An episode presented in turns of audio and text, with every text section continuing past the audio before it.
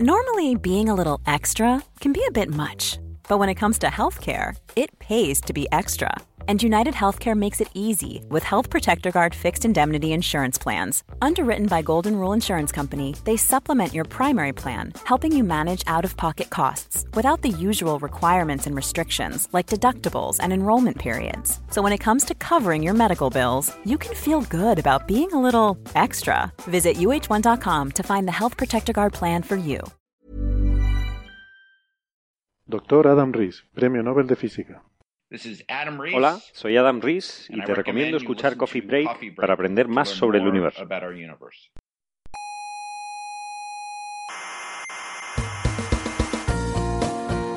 Aquí comienza Coffee Break, la tertulia semanal de la actualidad científica. ¿Qué pasa? Que me he emocionado. ¿Pero por qué? Porque veros tan jóvenes y tan preocupados por la física me... No, no se preocupe. No, no. Me emociona. Pero no llores. Qué hermoso es ver a la gente joven divulgando. Coffee Break, el mejor programa de divulgación científica de España. Me emociona la divulgación.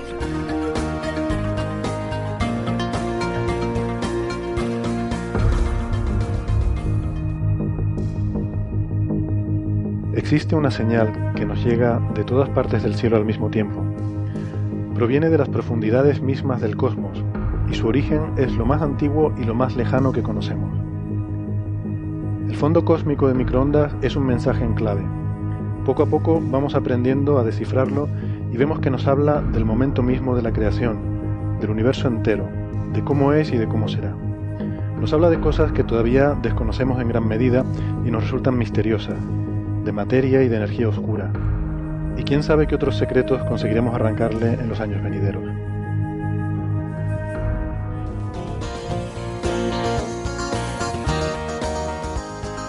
Bienvenidos, les habla Héctor Socas y esto es Coffee Break, Señal y Ruido. Hoy les traemos un programa especial, vamos a hacer algo un poco diferente a lo habitual. Les advierto que puede ser uno de esos episodios un poquillo duros que, que a veces nos gusta hacer.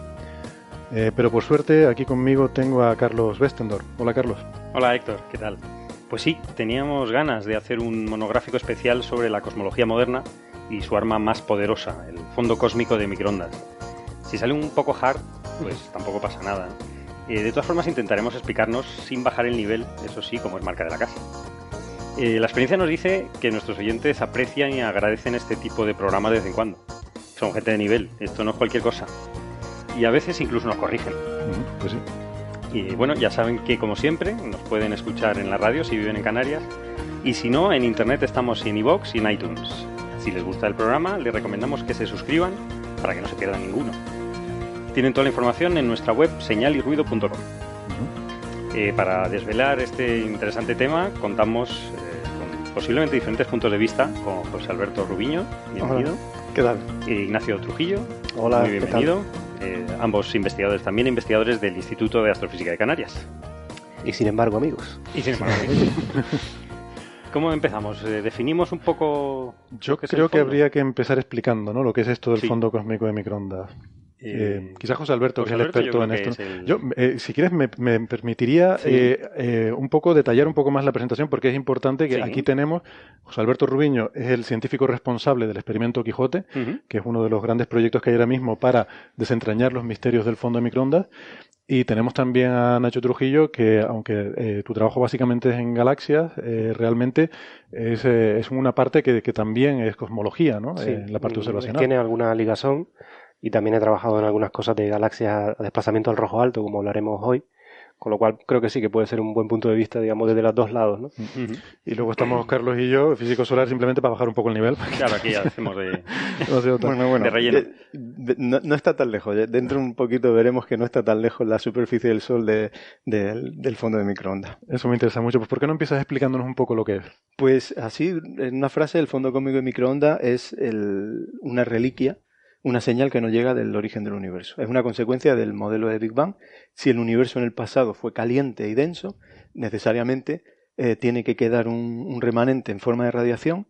Eh, obviamente esa radiación era muy caliente en el pasado, pero como consecuencia de la expansión, eh, pues esa radiación se ha enfriado y hoy la, la observamos en, el, en un dominio muy frío que corresponde a longitudes de onda de la- de las microondas.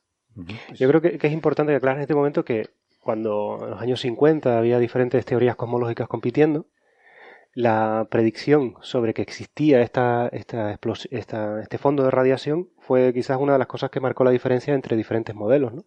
Así que quizás es importante a lo mejor que comentes que, que no se puede explicar esta, esta radiación que, que- que llena, digamos, el universo con una teoría alternativa, ¿no? Efectivamente, estamos hablando, o sea, situándonos en años 50, años 60, cosmología que se hacía en aquella época, eh, pues no estaba totalmente establecido el modelo de Big Bang, eh, existía, acababa de salir recientemente la, teoría alternativa del, del estado estacionario y, por ejemplo, la propia existencia del fondo de microondas, el, hecho de que, esa radiación exista y tenga las propiedades que tiene, que ahora discutiremos, pues ya es una prueba eh, inequívoca de que el universo eh, evoluciona. El, el universo evoluciona porque esa señal nos llega del pasado y nos muestra eh, un universo que no tiene nada que ver con lo que observamos ahora. Sí, muy La- importante, ¿no? Es decir, que tiene que hubo una fase muy caliente que fue capaz de generar esa radiación de fondo. Sí. Y- Y- Pero y una, una- cosa curiosa es que efectivamente nos parece que esto es un concepto muy conocido hace mucho tiempo, pero realmente hasta hace no tanto eh, la idea de que el universo era estático era la prevaleciente, ¿no? Incluso en los Mm. tiempos de Einstein eh, existía el prejuicio, porque claro, los cielos son inmutables, las cosas están fijas. El propio Einstein cometió el error, entre comillas, ya discutiremos luego si fue error o no, de poner la constante cosmológica en sus ecuaciones para evitar que el universo colapsara o que tuviera que ser dinámico, Sí. ¿no? Eh, para mantenerlo estático. Es- es- es- efectivamente, era es- esa preconcepción. O sea, la, la relatividad general, bueno, hay que, hay que poner un añadido, hay que añadir el principio cosmológico, pero la- las ecuaciones de la relatividad general te dan un universo dinámico. ¿vale? Y, y eso se, se vio desde el principio. O sea, la, la relatividad general del, del año 16, en el 17 ya las primeras soluciones mostraban un universo necesariamente eh, dinámico. Pero es fácil de entender intuitivamente, ¿no? Un universo dominado por la gravedad, pues lo normal es que todo se caiga. O sea, si tú Todo llenas eso. el cielo de galaxias, van a caer. Sí.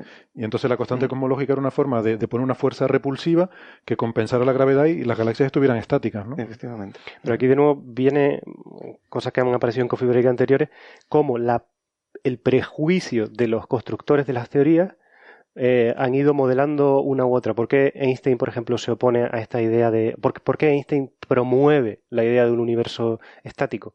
Porque él quiere sacar a Dios de la física, quiere sacar a Dios de la naturaleza. O sea, él tiene su visión de Dios, un organizador de leyes, pero todo esto de que hubiera un principio le apestaba mucho a la visión, digamos, em, de- de- de- Religiosa. religiosa, eh, digamos, De una occidental. creación, De una ¿no? creación de occidental, ¿no? claro. Eh, Judía, cristiana o incluso musulmana, ¿no?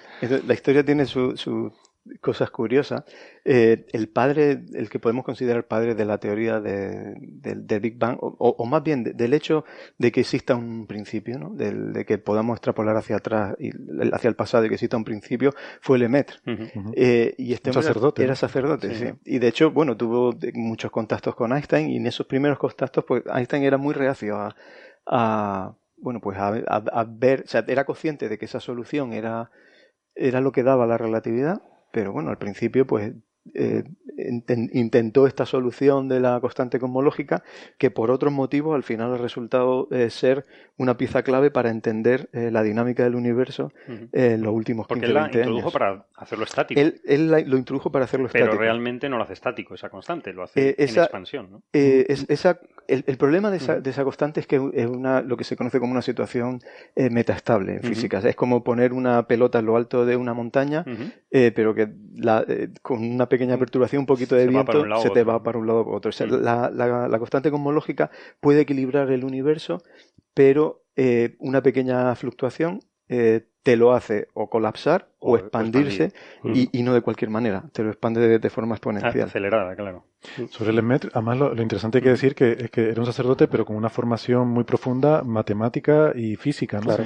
Eh, O sea, cuando Lemaitre eh, propone el, el origen de un universo en expansión, lo hace resolviendo las ecuaciones de Einstein. Sí, sí, Claro, claro. O sea, Lemaitre coge las ecuaciones de Einstein y las resuelve y encuentra una solución de un Y- universo en expansión. Y es más, es es el primero que introduce en la historia de la, de, de la- de la cosmología el concepto de átomo primordial. O sea, él, habla de una cosa que, que se parece terriblemente a lo que hoy día tenemos como modelo, que es la inflación. ¿no?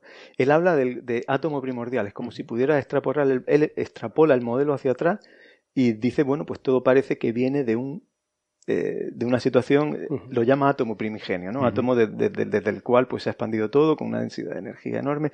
Pero eso, eso se parece muchísimo a lo que hoy tenemos eh, como la teoría de la inflación, que es el origen, de cómo entendemos el origen del universo. Pues quizás sería bueno decir qué es lo que había, cuál es la situación de la histórica de la física justo antes del descubrimiento de la radiación de fondo, que tenía ya a principios de los años 20, 30 del, siglo pasado, ya empiezan a, a darse cuenta de que las galaxias se están alejando eh, eh, a una velocidad proporcional a la distancia a la que se encuentra de, la Vía Láctea y por lo tanto, pues, esos son los descubrimientos de, la famosa ley de Hubble y todo esto.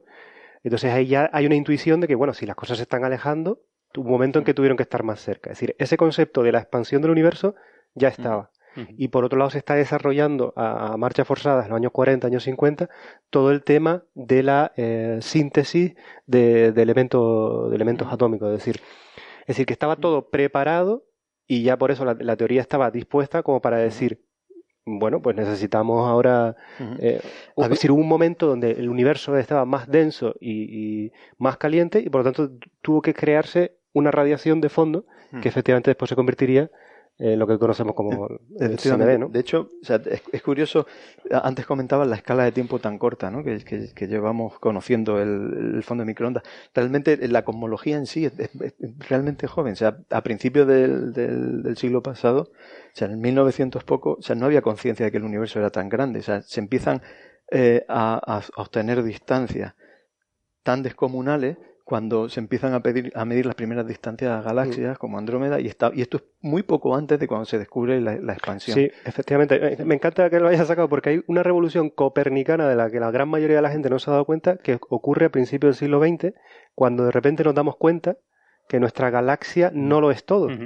pensaba que era eh, el universo era nuestra galaxia. Sí, claro. Las, otras galaxias eran nebulosas. Nebulosas. El concepto mm. se, habla se habla de nébulas. Sí, cuando Schiffer, toda esa gente, de repente se dan cuenta que la galaxia de Andrómeda, la nebulosa de Andrómeda, conocida en aquella época, está a dos millones de años luz de distancia, utilizando las cefeidas y eso, de repente el universo crece de una manera exponencial.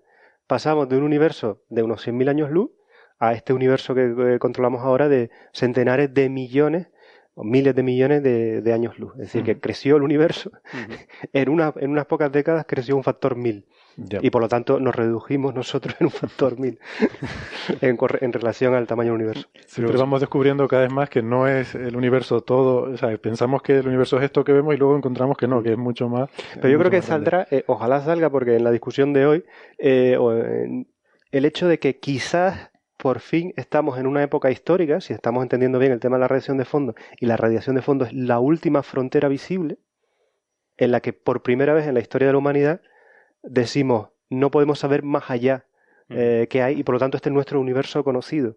bueno, salvo, que esperemos mucho tiempo, ¿no? Sí, que... eso va a cambiar y lo, hablaremos si quieres, pero la, cuestión importante, yo creo, desde el punto de vista filosófico en, en esta ocasión es que todas las generaciones humanas pasadas podrían decir hay cosas más allá, ¿sabes? Que cuando mejore mi tecnología voy a ser capaces de ver, pero quizás hoy estamos ante la primera, o sea, si, nuestro, si nuestra percepción del universo es la correcta, estamos en la primera generación que sabe que da igual que mejoremos el telescopio, da igual que mejoremos nuestros satélites, que no vamos a poder, vamos a poder ver mejor, pero no más allá de lo que nos, no, no, has oído lo que va diciendo Penrose por ahí últimamente, sí, ¿no? pero, pero lo que te quiero decir, la visión más estándar, la visión, digamos, ortodoxa. Lo que, está implícito, lo que está diciendo Nacho es la idea de que a veces se confunde. O sea, cuando el, el, concepto de universo eh, puede tener varias interpretaciones. Generalmente cuando nosotros hablamos de universo, y lo que, a lo que se está refiriendo Nacho, es el concepto de universo observable. Hay que ponerle eso. Eh, porque es que en la relatividad general, el, hecho de que la velocidad de la luz sea finita y el hecho de que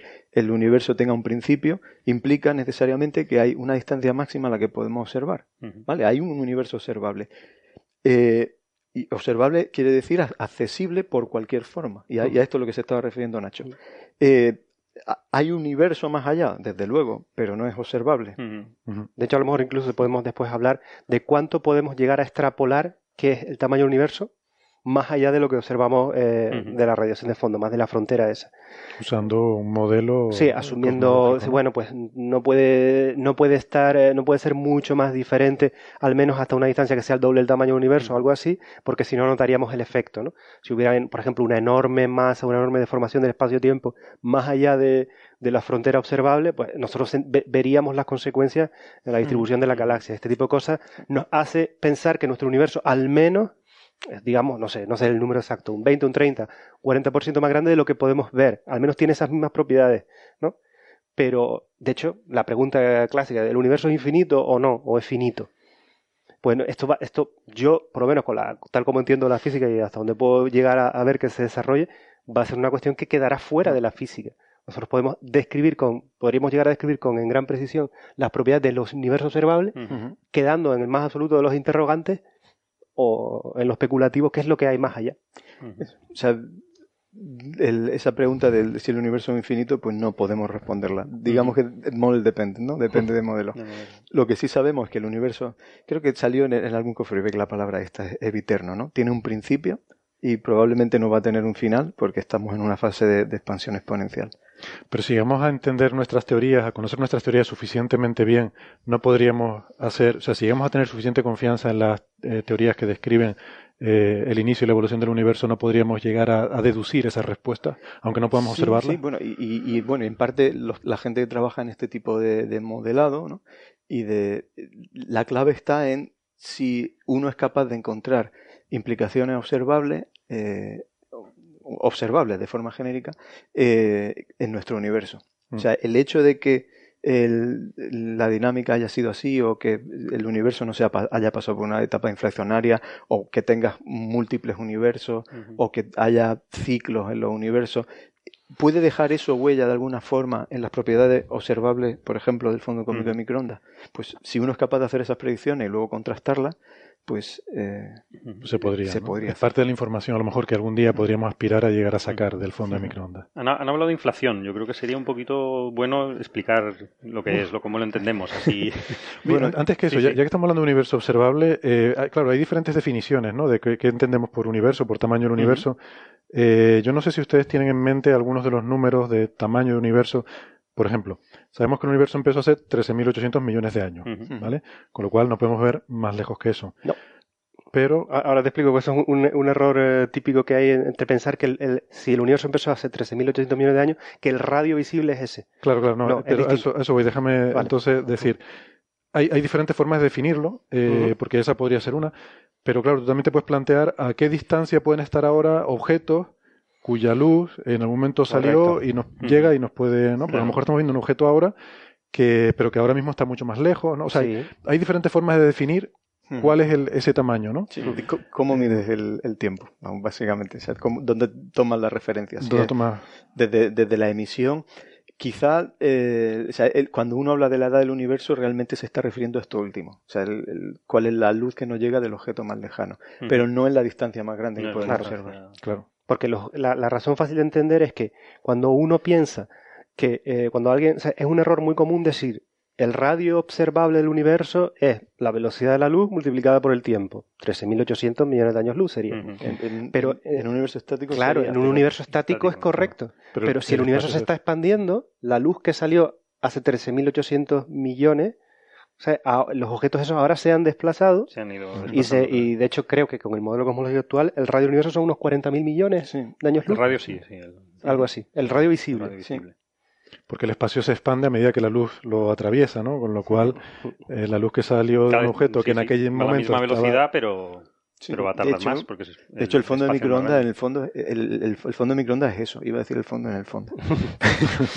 Pero sí es eso o sea es luz que, que prácticamente se ha generado al principio eh, y que ha recorrido una distancia eh, que pueden ser más de... O lleva viajando pues eh, 13.800 millones de años. Pero la distancia que ha recorrido puede ser más que, esos, que esos 13.800 millones de años luz porque se ha expandido el espacio. Millones de años. exactamente. Si la distancia, si, la, si uno pudiera, a ver, es que medir, o sea, si uno pudiera salir con una regla y, y medir desde aquí hasta el fondo de microondas, esa sería la distancia física, digamos.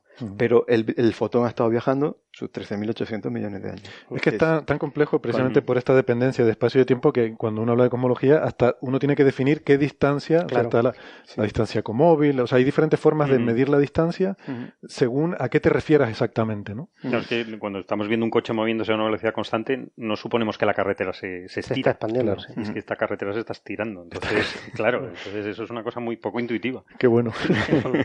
Pero vamos, que... La, carretera se está estirando, muy bueno, sí, sí. sí.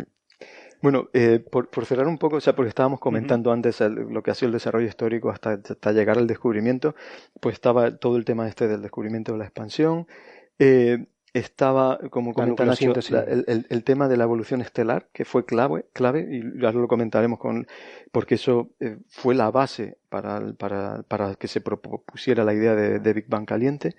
Y, y luego hay otro tema que también se suele pasar mucho por alto, que es el, la radioastronomía nace también más o menos por esa época. y, y, se empezaron a hacer los primeros cartografiados eh, después de la, de la Segunda Guerra Mundial. Se empieza, eh, bueno, se tenían los radares, eh, bueno, vamos a apuntarlo al, cielo y, se, y, y, nació la radioastronomía, ¿no? Se empezaron a hacer observaciones de cielo y se empezaron a descubrir objetos, muchos de ellos que luego han resultado ser radiogalaxias que estaban a distancias muchísimo más lejanas que las galaxias que se podían observar en óptico en esa época, y el, estudio de la abundancia de objetos en función de la distancia con radiotelescopio fue también uno de los pilares clave para entender que el universo es homogéneo a muy gran escala, pero eh, es también dinámico, está cambiando, está en expansión. y, eso también fue un pilar clave. Pero, o sea, volviendo al, al tema que apuntaba Nacho, el, la nucleosíntesis, eh, el entender que en el interior de la estrella eh, se destruyen elementos ligeros para formar elementos más complicados, o sea, digamos que el combustible, el hidrógeno y el helio se transforman en carbono, eh, bueno, carbono para arriba y todo lo demás, fue clave, porque es que eso se, estableció años 40, años 50, y la pregunta natural es, vale, las estrellas producen todos los elementos pesados, ¿de dónde viene el hidrógeno? Claro, es que cuando, em, o sea, una de las predicciones del modelo del Big Bang caliente era que te daba, te, decía la, los cuales iban a ser los elementos primordiales de los que estaba formando el, universo, hidrógeno, helio, litio y así sucesivamente, y lo más importante aún, en qué proporción. Porque como podías, eh, dada una temperatura y una densidad, tú haces las, cuentas con tus ecuaciones de, física nuclear dices, la formación de los elementos va a ser este, este y este, este. Lo refinas porque sabes que el universo se está expandiendo, que la temperatura va bajando y eso, y dices, terminas diciendo, yo no me sé los números de memoria, pero diciendo, tiene que haber un 70% de hidrógeno, un 28% de helio, un 2% de litio o un 1,5 lo que sea, y así una, una, una tabla de los elementos que deben ser primordiales con su fracción y después la gente ha ido, eh, ha mirado las nebulosas menos contaminadas, las nebulosas aisladas y tal, y cuando ha recontado la proporción que de los elementos primordiales que están ahí, encajan eh, casi a la perfección. Es decir, que hubo de nuevo, es decir, esa es una de las grandes predicciones del Big Bang, ¿no? Eso, eh, utilizando el lenguaje del principio, ese es otro de los fósiles del Big Bang. O sea, un, fósil es el fondo de microondas, otro de los fósiles es el hidrógeno. El hidrógeno que tenemos en el agua pues se generó en el Big Bang. Viene del Big Bang. Otra, otra cosa que, parece una, una perogrullada, pero que aporta, por ejemplo, el estudio de las galaxias a alto desplazamiento al rojo es si hubo un comienzo del tiempo, ¿no? Si hubo un comienzo del tiempo hace 13.700 millones de años, si yo me voy y voy mirando las galaxias cada vez más y más lejos, a mayores distancias, las voy viendo más y más primitivas y por lo tanto debería ver que las propiedades de la galaxia, su estructura, sus masas y eso van cambiando. Efectivamente, cuando hemos mirado las galaxias más lejanas, son, son galaxias que están todavía en una etapa más primitiva de formación. Son más grumosas, no se han terminado de, de, son objetos más pequeños. Es decir, que tenemos un montón de evidencia de, que efectivamente hubo un comienzo del universo, una etapa más caliente, y donde el CMB eh, quizás es lo mm, el CMB es el fondo cósmico fondo es decir es el resultado de esa explosión y que nos ha dado muchísima información cosmológica como ahora hablaremos pero que no es solo eso es decir que está todo englobado es decir, que si hoy alguien tiene que apostar sobre si hubo un Big Bang o no, eh, lo normal es que ponga casi todo su dinero. Oye, por cierto, hablando de este repaso histórico y de anécdotas curiosas, eh, podemos citar la anécdota de la, eh, la, frase, ¿no? El Big Bang, ese término. Eh, ¿Cómo se acuña ese término, no? que, además es muy radiofónico, así que es, me, muy radiofónico. Fue una tertulia de radio y precisamente una tertulia de radio como puede ser esta, pero en la BBC. Era el, era el coffee break de la época. Coffee break de, de, la época. y precisamente uno de los padres de la teoría que competía con el Big Bang, eh, que era la de estado estacionario, Fred Hoyle, un poco por ridiculizar al, a la teoría del, del, Big Bang, pues le puso ese nombre así en tono gracioso, ¿no? Esto, porque la, idea del cura, ¿no? Sí, la idea del cura. La, ocurrencia esta del, átomo primordial, ah, que, que, todo venga de, un Big Bang. De, una gran explosión. Gran explosión, ¿no? Y, y bueno, pues se quedó se quedó el nombre. O sea, usó ese nombre de forma despectiva para burlarse de esa teoría y, hoy en día lo bautizó. O sea, es que esto es la, ironía máxima de la vida. Pero eso, la, historia de la física está llena. Por ejemplo, la palabra agujero negro, todas estas cuestiones son ideas felices de alguien que de repente triunfa y la gente, agujero de gusano. Pero agujero negro era una frase despectiva de alguien. No, no, en este caso no. Agujero negro yo creo que estaba un poco más pensada, ¿no? Porque creo que fue Johan Wheeler. O sea, es que creo que lo, bonito es la ironía, ¿no? el, que, el hecho de que tú estás usando esa frase para denostar algo y, resulta que acabas bautizando. En, este caso concreto surgió así, ¿no? Pero que no, eh, pero que muchas veces, al principio, sobre todo cuando se van creando los modelos científicos, no tienen un nombre concreto y cada uno lo llama, pues, modelo súper compacto, el modelo no sé qué, el modelo X, y al final termina una alguien que tiene una idea feliz que gusta a la gente y a partir de ahí se nombra, ¿no? Es como el bosón de Higgs, ¿no? La partícula de Dios, que nunca, que no se dijo nunca, es la maldita partícula, ¿no? Sí.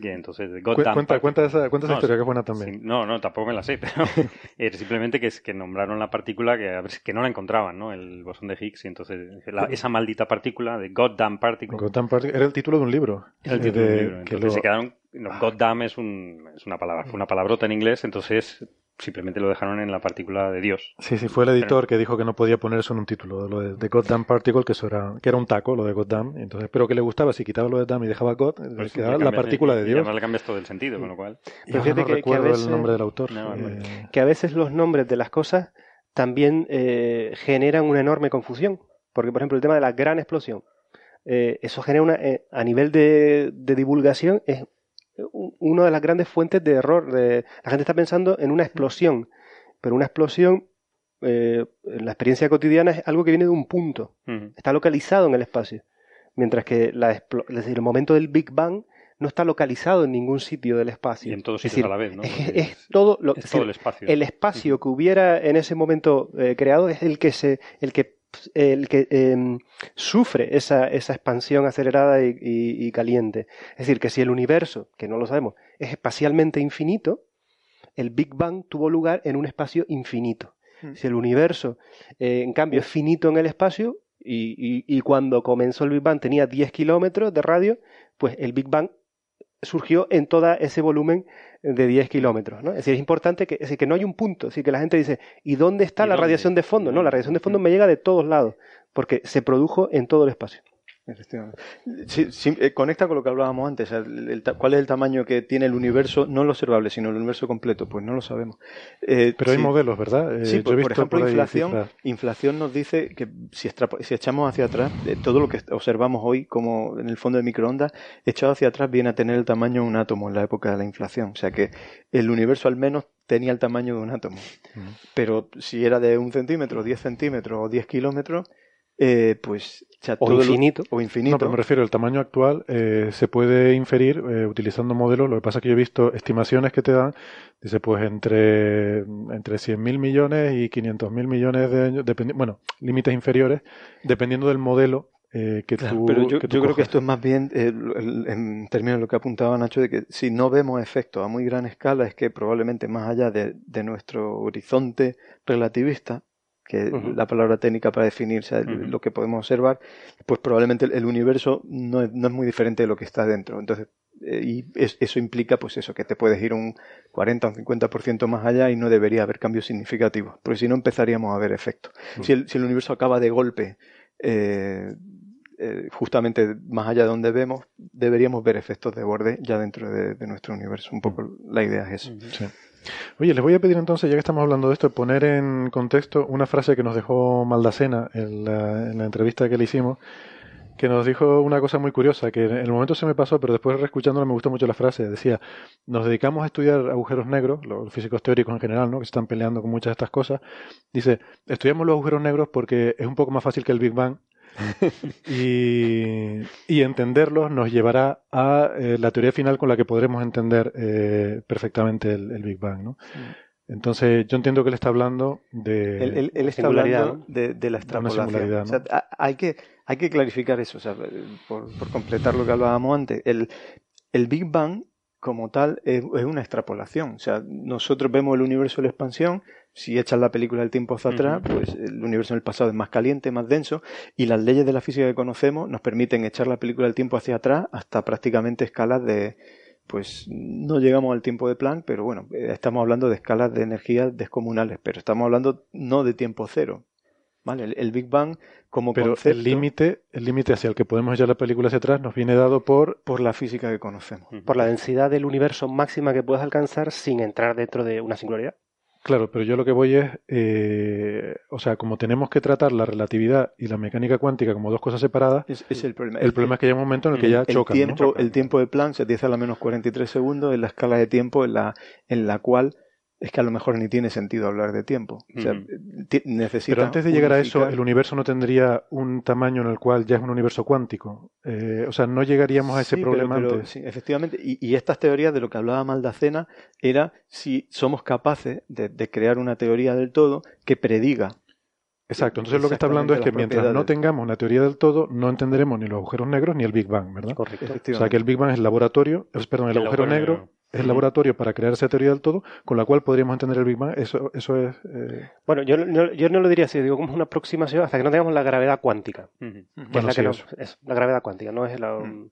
Es decir, cuando exista una teoría donde la gravedad se sienta confortable con, con, con la mecánica cuántica, uh -huh. entonces pues podremos decir nuestra extrapolación no llega hasta aquí. Y eso va a ser muy interesante porque ahora mismo, o sea, yo, yo no lo sé el número, a lo mejor tú, José Alberto, lo sabes, es decir, hasta qué hasta qué momento de la época del universo uno se siente a gusto hablando. Decir, cuando el universo tenía un segundo o tenía diez. Bueno, ahora, el, o sea, de, dentro del segundo estamos muy, muy cómodos okay. hasta llegar a escalas de. O sea, yo diría casi casi llegando a escalas de gran unificación. El problema es que, por ejemplo, una teoría de gran unificación todavía, todavía no existe. No. Uh -huh. Y eso son 10 a la menos 33 segundos. Esto es inflación. O sea, claro.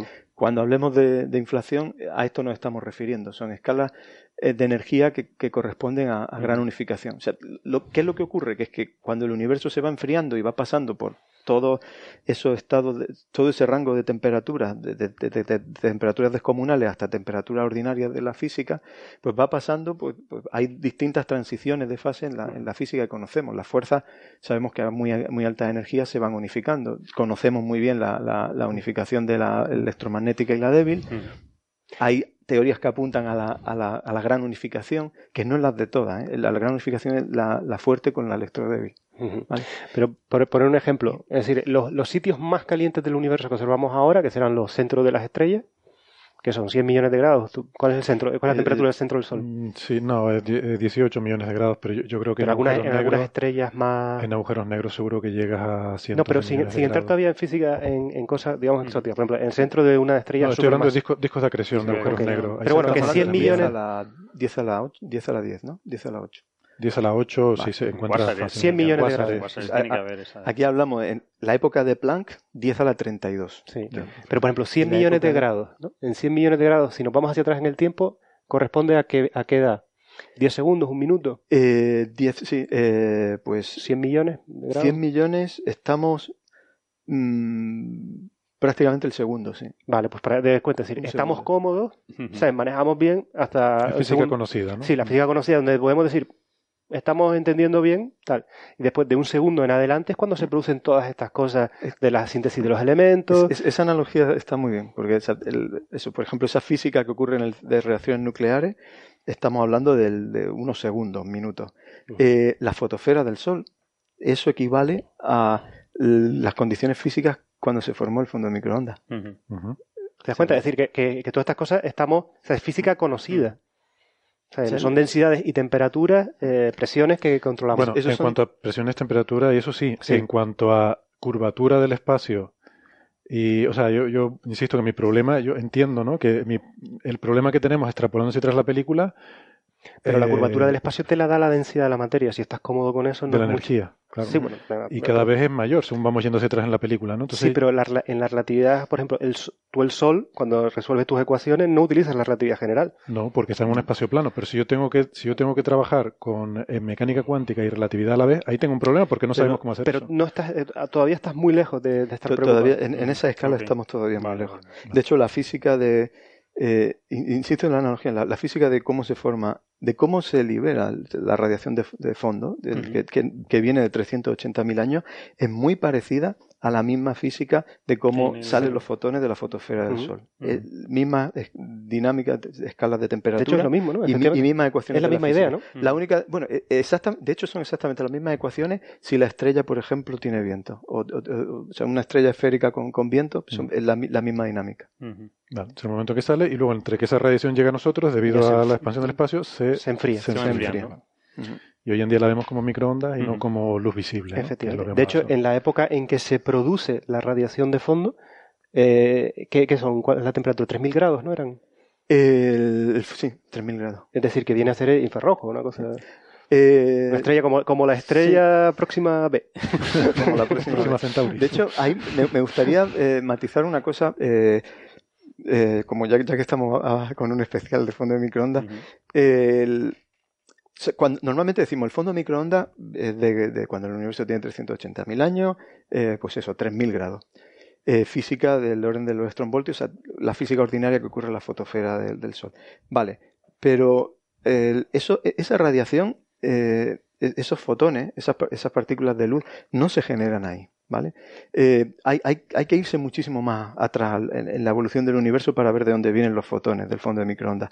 El universo está prácticamente dominado por fotones. Hoy día sabemos que por cada barión hay del orden de algo más de 10 a la 9, ¿no? De, mil millones. Mil millones de, más de 8 mil millones de fotones por cada partícula de materia en el universo. Barión, exactamente, ¿no? Por, cada son las partículas de, materia, ¿no? Los protones, los neutrones. Bueno, pues casi todos esos, eh, casi todos esos fotones eh, vienen de muchísimo antes. Estamos hablando de, prácticamente un segundo después del Big Bang, que es cuando se produce, eh, cuando la temperatura del universo es tan baja que no se puede mantener el equilibrio y, entre electrones y positrones se aniquilan y, se produce el exceso Siguiendo de. Siguiendo con la analogía de las estrellas, es como la luz que vemos del Sol no se genera en la superficie del Sol.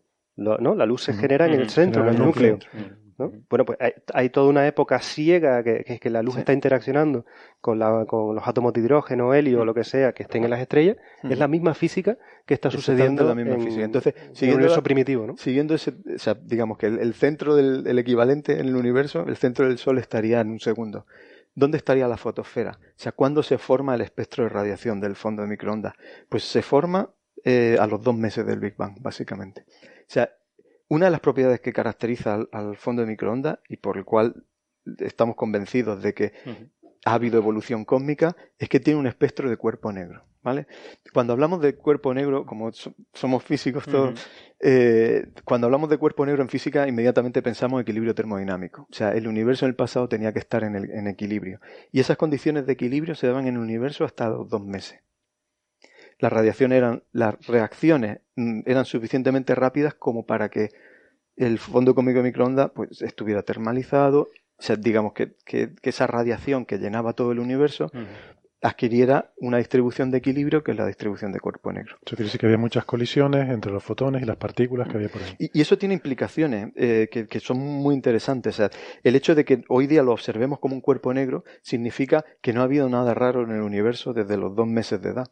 Eh, si, por ejemplo, hubiese eh, partículas de materia oscura eh, anómalas, o sea, que, tuviesen, no sé, una vida muy larga y que acabasen decayendo entre los dos meses y los 300.000 años de edad, o, entre los dos meses y ahora, distorsionarían el fondo de microondas, porque dejaríamos de ver un cuerpo negro.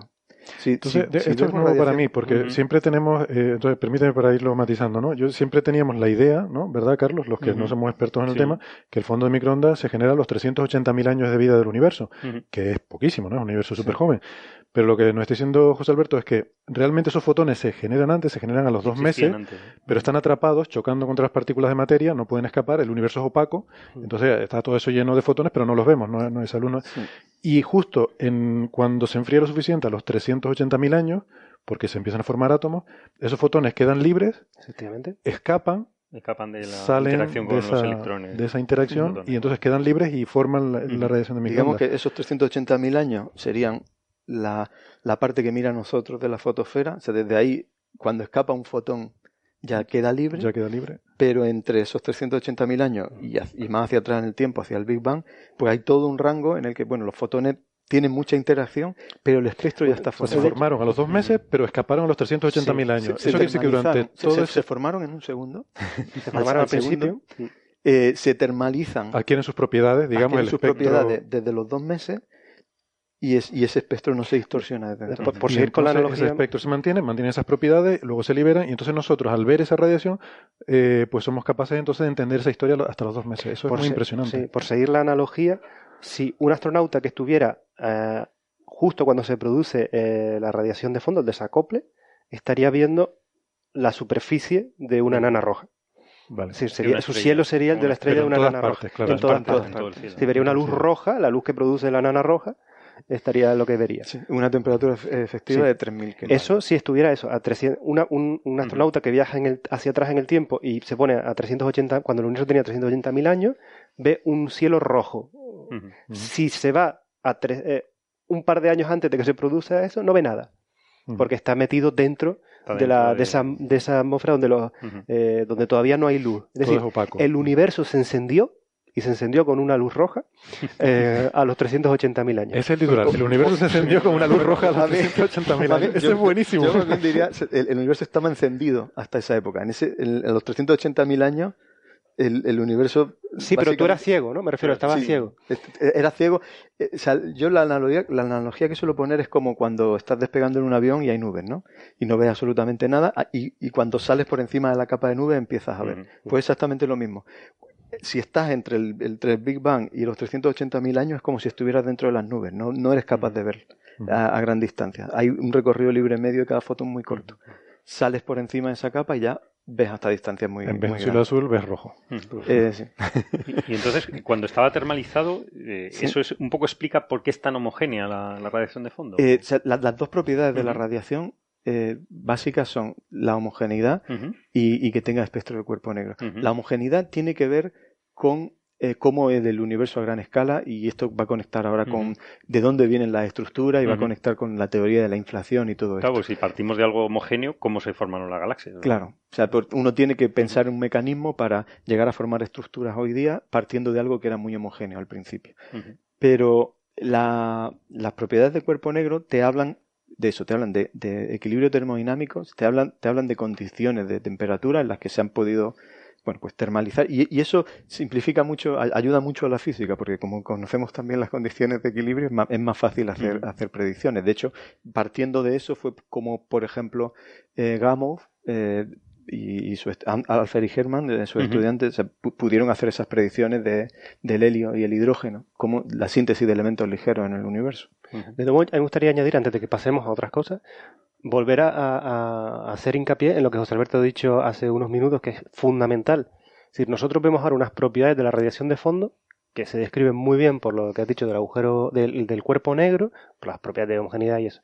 Si hubiera habido, como él dice, después de, que se produce la radiación de fondo, otra, otra nueva física asociada, por ejemplo, a lo que él dice, que hubiera partículas que se hubieran, eh, eh, hubieran sido inestables y se hubieran, hubieran eh, emitido otros nuevos fotones. Esa nueva distribución de luz se hubiera puesto en se hubiera acoplado, decir, o superpuesto, vamos a decir, a esa luz original y nos estaría diciendo que ha, habido otra cosa nueva. Es decir, a lo mejor habría, por ejemplo, por decir algo, dos espectros de cuerpo negro con dos temperaturas distintas en vez de uno único, que es el que describe eh, el universo del Big Bang. Es decir, que solo con esa observación de que la radiación de fondo la vemos eh, que se describe por un, único cuerpo negro, ya nos está dando un montón de información diciéndonos que no hay ningún tipo de partícula inestable que decaiga en fotones desde ese momento hasta ahora. Es decir, es una cosa interesantísima. por ejemplo, que, no, que está ligada, por ejemplo, a cuestiones del tipo que hemos oído hablar todo de cuál es la vida media del protón, porque se, hablaba de, por ejemplo, que el protón podía decaer en, en, otra, en otras partículas, ¿no? Bueno, pues, por ejemplo, no hay evidencia, esa es una forma de ir poniendo restricciones a cuál es la vida media de las partículas estables, por ejemplo. Por eso que, eh, aunque se suele pasar mucho eh, por encima de las propiedades, eh, digamos, espectrales de la radiación de fondo, así dicho de, una, de forma en una frase, estudiando el espectro del fondo microondas, uno puede reconstruir la historia térmica del universo. Y el hecho de que sea un cuerpo negro nos da una confianza enorme en que somos capaces de entender esa historia térmica desde hoy hasta, hasta un segundo. de hecho, es un cuerpo negro y hay que añadir que es el, el cuerpo negro más perfecto que se ha medido. Ni en laboratorio se ha conseguido una, una perfección de tal, de tal manera. Mm. Un cuerpo negro, eh, por aclarar, pues llevamos un medio hora hablando de cuerpo negro, es, eh, es una cosa que nos gusta mucho en física, se tiene muchas, muchas aplicaciones en muchas ramas. Es un objeto, un cuerpo, que emite exclusivamente porque está caliente. O sea, que la cantidad de luz que emite, nosotros normalmente, yo estoy aquí en la mesa y estoy viendo a José Alberto delante de mí porque refleja la luz que viene del sol o de las luces, ¿no? Eh, no estoy viendo su luz térmica, entonces no lo estoy viendo como un cuerpo negro, lo estoy viendo la luz que refleja. Eh, cuando vemos una llama, por ejemplo, pues ahí estamos viendo eh, probablemente una luz que viene de la emisión de cuerpo negro, de, emisión térmica. De emisión térmica. Estamos viendo algo que está emitiendo porque está caliente. Cuando vemos el sol, eh, casi toda la emisión del sol. Pero la clave en física de, de, esta radiación de cuerpo negro es que es la, la, distribución a la que tiende la luz cuando tú la dejas eh, evolucionar y, interaccionar sin distorsionarla. Si tú metes radiación en una cavidad, eh, acaba relajándose y formando una si la dejas suficiente alcanza un equilibrio acaba. Entonces cuerpo negro en física es eh, hablar de equilibrio. Y no tiene nada que ver con, con, si el, el, cuerpo que está midiéndolo es negro azul o verde. Da igual es un mal nombre sí, uno de esos tantos malos nombres no piensen en Beyoncé ni en Campbell ni nada. Bueno ¿Hablamos un poco de la historia así brevemente? O... Sí. Bueno, hemos ido más o menos trazando, ¿no? sí, era de los años Llegamos a la motivación, los años 60. Que fue por, por accidente, ¿no? El descubrimiento que, que, salió en otro episodio de Coffee Break, que, eh, que, bueno, los dos investigadores de los laboratorios Bell, eh, Arno Pentias y Robert Wilson, que estaban trabajando en un receptor de radio de los laboratorios Bell, o sea que para telecomunicaciones, y, y, bueno, estaban haciendo estaban haciendo realmente un proyecto de radioastronomía, ¿no? Porque era, estaban haciendo esa parte de la astrofísica y bueno, pues intentaban caracterizar su receptor hasta la última consecuencia y encontraron un exceso de señal que no eran capaces de interpretar. Y que era en todas las direcciones, ¿no? Y esa, esa es la clave, que es, era isótropa, o sea que la medían igual en todas las direcciones, utilizando su, literalmente la frase que ellos utilizaron en, en el artículo donde lo publicaron, isótropa, libre de variaciones estacionales. Y esa es la, clave. la clave. Lo, observa en, invierno, en verano, siempre observas lo mismo, día, noche. Yo imagino, te encuentras eso, lo primero que piensas es que mi, aparato está mal. ¿no? Claro, claro. No, de hecho estaban limpiándolo, ¿no? De las deposiciones de palomas, ¿no? Por ejemplo. Que, creían que era eso, ¿no? Sí, el material dieléctrico, como ellos lo, llamaban. De hecho, material dieléctrico. hay una anécdota muy importante porque ellos eh, al principio vieron que había, anidaban las palomas, pensaron, bueno, son las palomas las que nos están produciendo este ruido que nos está afectando a la antena. Entonces echaron a las palomas, ¿no? Pero las palomas volvieron, ¿no? Entonces tuvieron que utilizar unos métodos más expeditivos para acabar con el problema de las palomas. Y esto es una anécdota que cuenta el propio eh, Robert Wilson, ¿no? que te lo contó a ti, creo. Bueno, la, contó cuando, cuando dio su charla en Starmus. Que, que, de hecho no sé si se llegó, lo llegamos a comentar. No, esa parte no la lo, lo, tuvimos aquí de visita. De hecho, ha venido, lo dijimos, ¿no? Que había venido dos veces a Tenerife. Vino a este último Starmus y vino al, anterior también. ¿Cuál, era ese método para echar las palomas? No me acuerdo. Método expeditivo, ya con eso tú ya, tu imaginación. resolvieron el problema de las palomas definitivamente. Pero no fue con halcones, creando un problema más grande. Creo, otro problema.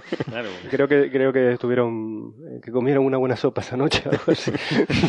Entonces, lo, curioso de esto es que en, paralelo en, Princeton, en esa época, eh, pues eh, se estaban haciendo esfuerzos observacionales por intentar detectar la huella del Big Bang, la radiación de fondo eh, pues había un grupo liderado por Robert Dicke que bueno que estaban intentando hacer este tipo de, experimentación y bueno como en esa época pues no había ni internet ni, ni formas de comunicarse así tan rápida pues fue un poco por el boca a boca por un amigo común que, que puso en contacto a, a Pencias con, con, con Dique Claro, eh, hay que ponerse en lugar de Pencias y Wilson. Llevaban como más de medio año intentando ver qué era ese exceso de señal, que habían buscado todas las posibilidades y no, y no daban con, con el origen. Y al final, pues nada, eh, llamaron, tuvieron una conversación por teléfono, que también la suele contar mucho en sus charlas eh, Wilson, ¿no? Y, Eso sí me acuerdo que lo contó en el Starmus, ¿no? Esa anécdota de la pues, conversación. estaban hablando y le explicó lo que, lo que acababan de detectar y claro, Dick estaba allí reunido con todos sus colegas en Princeton. en Princeton estaban teniendo una reunión. Sí, sí. Sonó el teléfono en medio de una reunión que tenía para hablar de esto. Para hablar precisamente de esto. De cómo observar el fondo. Colgó y dijo, guys, we have been scooped. O sea, no, nos, han, nos lo han pisado. No lo han pisado. Nos lo han pisado. Pues sí. Imagínate, ¿no? Estás ahí en una reunión y en una llamada telefónica para decirte justo, mira, eh, hemos visto lo que tú estás buscando. Lo que tú estás buscando. Lo que pasa que... No era así porque ellos no sabían lo que tenían, ¿no? Ah, no, claro, claro. Ahora, qué, qué buenos científicos, ¿no? Porque, o sea, a mí me pasa eso con datos, no, a mí me pasa eso con datos, yo tengo un fondo aquí que es constante, que es homogéneo y tal, me romperé la cabeza media hora, una hora, después ya digo, bueno, pues los restos los restos de todos los datos y ya está. Como es homogéneo es, lo que yo haría. Eso fue lo que me gustó. Yo, recuerdo, por la ocasión del segundo, del segundo Starmus, eh, Wilson estuvo aquí de visita al observatorio. De hecho, lo llevamos a ver también el experimento de Quijote. Y dio una charla aquí en el Museo de la Ciencia en Tenerife y recuerdo esa frase eh, que, él, que, él, dijo al terminar su intervención, eh, que bueno, que si, si encuentras algo raro en tus datos, o sea, iba en esa línea, sé buen científico, eh, intenta llevarlo hasta el final, a lo mejor tu experimento te está queriendo decir algo. Sí, compréndelo, ¿no? Intenta comprenderlo hasta las últimas consecuencias. De hecho, le, dieron, el, dieron el premio Nobel, no se lo dieron por encontrar un ruido. Sino... Claro, pero le dieron el premio Nobel por medirlo, pero en cambio a quien lo predijo, ¿no? Sí, sí. Eso me, pero bueno, extraña un poquito, o sea, mm, me sorprende, ¿no? Bueno, lo que pasa es que o sea, a, quien hubiera sido Lemaitre hubiera sido, pero claro, claro. no sé a, ver, si a, ver, quién es el primero, pero no se da título póstumo. Eh, eh, eso era. Claro, es más difuso, ¿no? A lo mejor la paternidad teórica es más difusa que el primero que fue y lo observó, ¿no? Sí, probablemente, no sé, tengo la impresión de que se denota este premio Nobel como diciendo, ah, pero los tipos están en una antena y tal, me dieron una señal. Que fue casualidad, ¿eh? Pero... No, pero el... Bueno, detectarlo fue casualidad, pero perseverar, hasta que lo entendieron... Hasta unir los cabos, claro, eso tiene un todo el mérito, El no haberlo, el no haber, como lo que yo decía, ¿no? Lo que, yo haría, restarlo y, seguir adelante con mi proyecto. Eso es el mérito. Sí, sí, sí, sí. Bastante, bastante. Em, yo no sé si, eh, o sea, esa es la, la, detección, digamos, de, del fondo de microondas y luego ya a partir de entonces es intentar caracterizarlo, ¿no? E intentar caracterizar esas dos propiedades. El, la de espectro de cuerpo negro pues eh, fueron los primeros años, el, esfuerzo iba sobre todo orientado a, probar que era una radiación térmica, de una radiación de cuerpo negro. Eh, eso significa, la, propiedad de la radiación de cuerpo negro es que hay un único parámetro que caracteriza esa radiación, que es lo que se llama temperatura. Entonces, eso significa que si tú me das la temperatura de un cuerpo negro, yo te puedo predecir exactamente cuál es la intensidad que yo voy a medir a cada, a cada longitud de onda, a cada frecuencia. Entonces, ellos, Pencias y Wilson, habían detectado a una cierta frecuencia. ¿vale? Pues ahora de lo que se trataba era de mirar a otra frecuencia y ver si todo encajaba con una predicción de cuerpo negro. Y eso pues, se fue estableciendo poco a poco en, en los siguientes 10, 20 años. Lo que llevó mucho tiempo fue caracterizar el tema de la homogeneidad y eso ya abre todo el campo de la formación de estructuras. O sea, el, el fondo de microondas es ver nuestro pasado y, y ese fondo de microondas que se observaba era muy homogéneo. Independientemente de donde mires en el cielo, ves lo mismo. Vale, nuestro pasado es muy diferente a como es ahora. Ahora vemos en distintas direcciones, en unas ves galaxias, en otras no, en unas ves cúmulos, en otras no. ¿Cómo evoluciona el universo de algo muy homogéneo a algo que tiene estructura? tiene que haber cierto nivel de inhomogeneidad. Tiene que haber una semilla. Tiene que haber semillas. En esa claro. homogeneidad. Y, encontrar las semillas, pues llevó desde el año 65 que se descubre el, fondo de microondas hasta el año 92, 93 que el satélite CODI publica por primera vez la detección de anisotropía. Pero hay que decir que en medio hubo una tremenda lucha por ver quién era el primero que detectaba estas anisotropías de la, en la distribución de la radiación de fondo. Y que son las fluctuaciones que esperamos ver en el patrón. Eh, efectivamente. Eh, y aquí el instituto participó muy activamente en esos años. Sí, yo me acuerdo. Sé que con los experimentos, ¿Cómo se llama el experimento Tenerife? El, primero fue el experimento Tenerife, que empezó a, principios de los 80, del año 84. Eh, de hecho, bueno, aprovecho, el, pionero en, estos trabajos fue el profesor Rod Davis de la Universidad de, Manchester, que bueno, lamentablemente falleció el año pasado. Eh, pero bueno, fue una, fue una persona que, bueno, que, vio el, apostó por, por, por, hacer ese tipo de estudios de aquí en Tenerife y luego, pues a, raíz de eso, pues hemos seguido haciendo Quijote, bueno, en el fondo es continuar eh, esa, esa senda de experimentos de fondo de microondas. De Yo me acuerdo que había unos cuernos, ¿no? Arriba en el observatorio y que había una, una plancha que cambiaba. Una plancha delante. Sí, la zona del cielo y hacía un ruido mm, terrible toda la noche. Fíjate, eh, la idea esa, la idea esa de, los, de los cuernos, eh, de, de, dos bocinas y no uno. Sea, horn, en inglés que se puede traducir como cuerno, o, como, bocina. ¿no?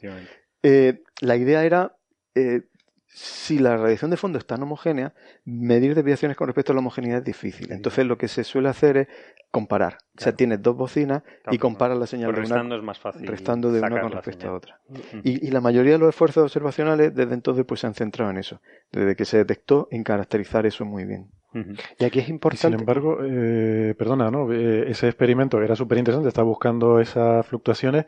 Lo que pasa es que eh, eh, las encontró primero el satélite COBE, ¿no? Las encontró COBE y fue el primero eh, desde Tierra que hizo la medida de confirmación de COBE. Pero hay que añadir antes que, que, esta es, una, muy importante porque hubo una enorme carrera por ser por ver quién era el que, que detectaba estas fluctuaciones. Es decir, estas diferentes, esta no isotropía, ¿no? Esta inhomogeneidad. Y la teoría predecía que las inhomogeneidades iban a estar, que iban a ser importantes, que los instrumentos los iban a ser capaces de medir, pero la gente observaba y eran más, más pequeñas.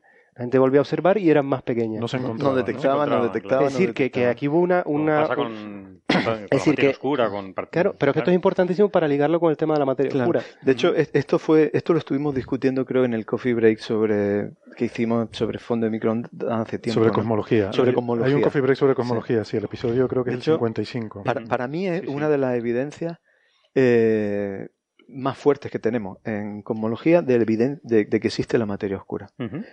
Eh, y es uno de los argumentos más limpios en física que existe. Un argumento que viene de, de de los años 40, eh, muy bonito, eh, que tiene que ver con cómo se pueden formar estructuras en un universo en expansión. Si el universo no está en expansión, si tú tienes algo homogéneo en el que formas un pequeño grumo y dejas actuar la gravedad, eso colapsa rápidamente, casi de forma exponencial.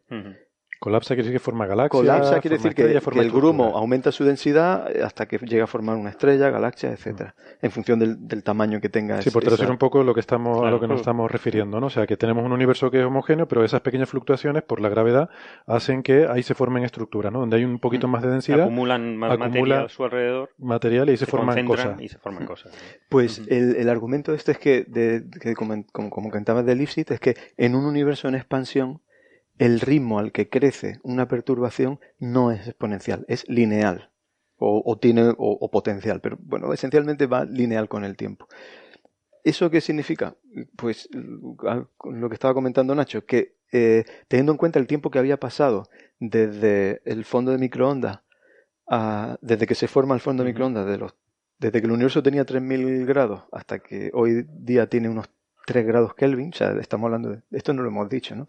El fondo tiene, microondas tiene 3, grados Kelvin, que son 200, menos 270 grados bajo cero, 3 grados sobre el cero absoluto. Claro, que está en la, zona de microondas, por eso. Pues resulta que en ese tiempo, eh, con un crecimiento lineal, eh, para que hoy día te podamos ver galaxias, eso implica que si la galaxia implica eh, que, hay estructura, no linealidad, eso, eh, echando la película hacia atrás, significa que en la época del fondo de microondas ya debería haber perturbaciones de un 1% o de un 1 por mil.